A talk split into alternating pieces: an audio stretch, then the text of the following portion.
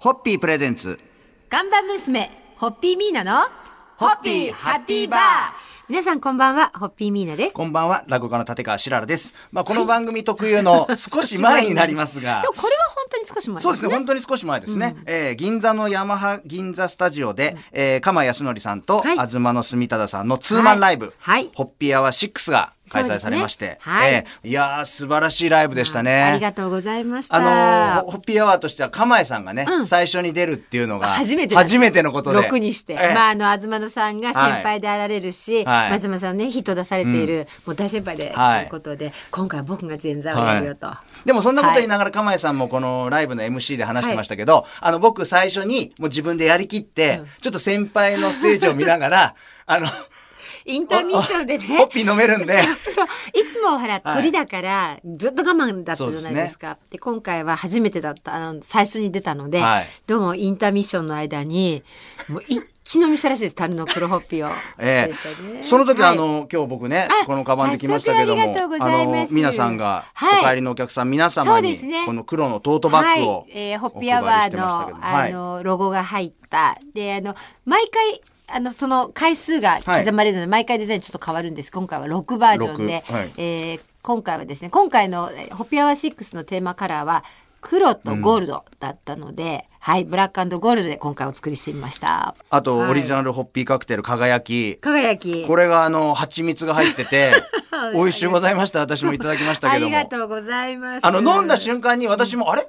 これ喉にいいんじゃないかなと思ったんですよ。何にも知らずに。あ、そうでしたか。何も知らず飲んで、そうでしたこれ喉にいいんじゃないかなと思ったら、はい何でもあの、皆さん、喉が、そうなんですよ。ちょっとですね、あの、ちょっと1月の末に、末に、声帯を無残、見るも無残に、ちょっと痛めまして。その話を明日、ええ本当にねこれ偶然というかね、なんかそ、あるんですね。そうなんです。その辺のあの大変だった喉のうん。これでね、あの、輝きの、はい。あの、プロセスは、はい。案外偶然でもないあ、そうなんですか。そう、またその辺のれは。お話をちょっと明日お聞きしたいと思います。はそれでは、お願いします。乾杯のご発声で締めていただけますでしょうか。えっ、と、本当にあの、えー、東の住田さんに来ていただいて、はい。それから多くのお客様に来ていただき、またあの、銀座山ハスタジオ様のご協力もいただいてですね、おかげさまで、もう大盛況でした。はいホッピーアワー盛り上がりました。6ありがとうございました。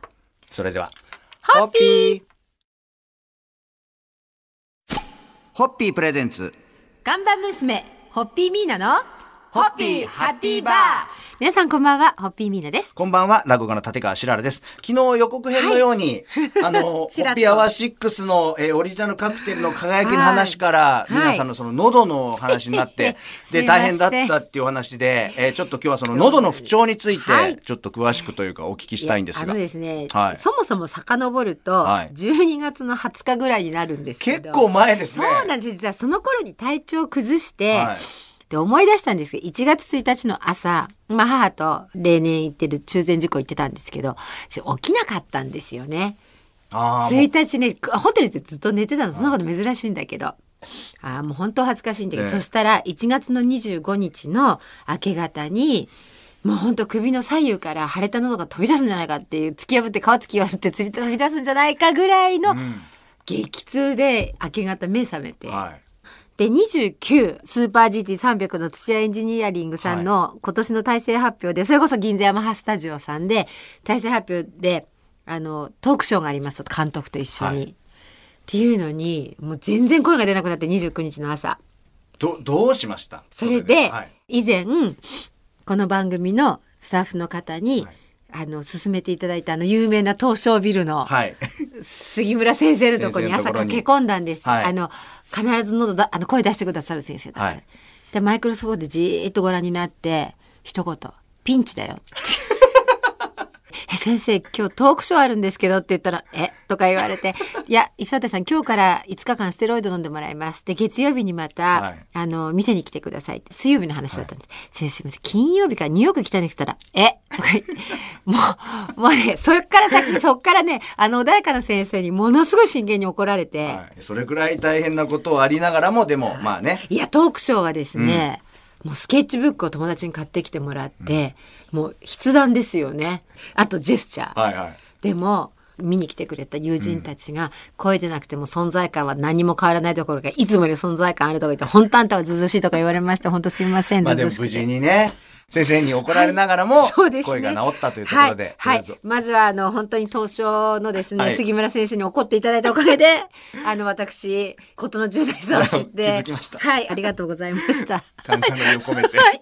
ホッピー。ホッピープレゼンツ。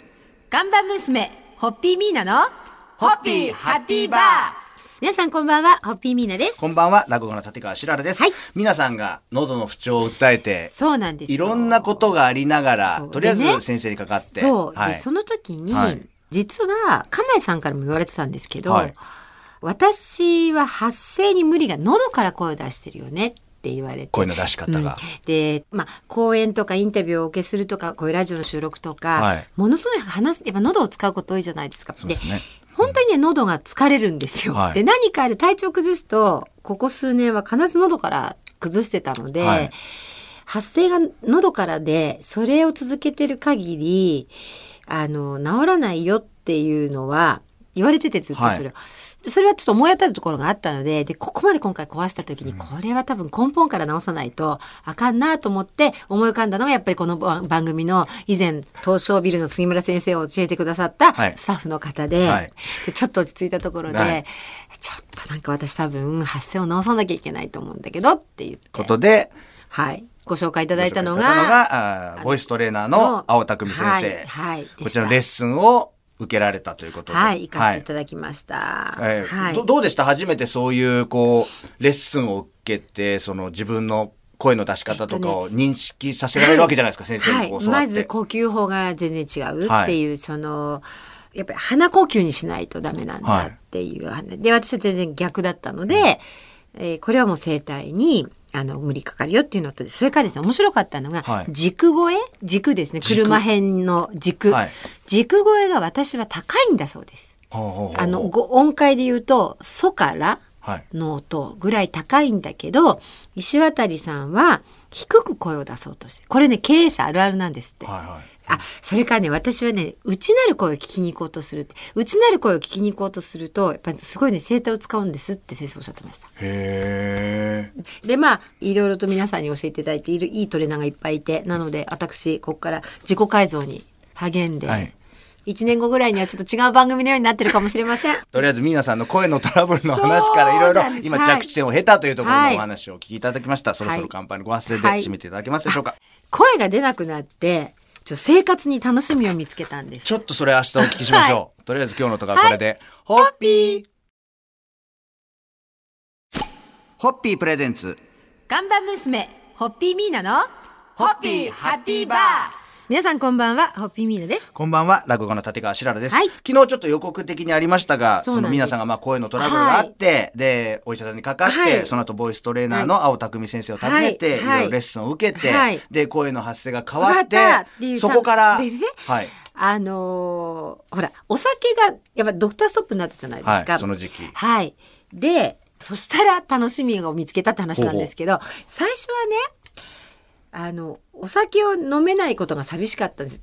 ですよ要要は夜が長いってことに気づくわけですよお酒が飲めないと。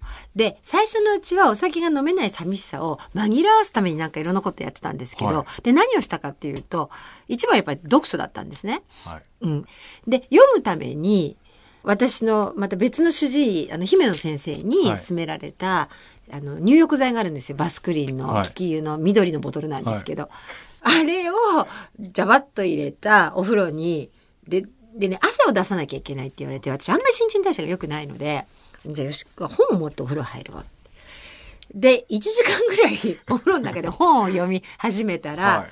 面白いですね。最初やっぱり汗がなかなか出なかったんだけれど1週間するうちに汗が出るようになってきて、はい。で1週間経った時にお酒を飲み始めてから1週間経ったのって初めてだなと思ったんですね。こやったことない。ない。もう無理くり4日とか5日あるけど、はい丸1週間やったことなくて、あ、これ面白いんだって、3週間できたら習慣が変わるし、細胞が変わるって言われてたので、はいあ、これいい機会に細胞入れ替えちゃおうと思って、じゃあ3週間はお酒をとにかく我慢してみようと思ったんですよ。はいそしたらね、面白いことに2週目には、お酒を飲めないことが寂しいと思わなくなっていく自分に気づくわけですよ。まあでも、お酒飲んでたら、そのお風呂もね、そんなに使っちゃい、やっぱりまあ体に良くないですし、そうでね。できないことですもんね。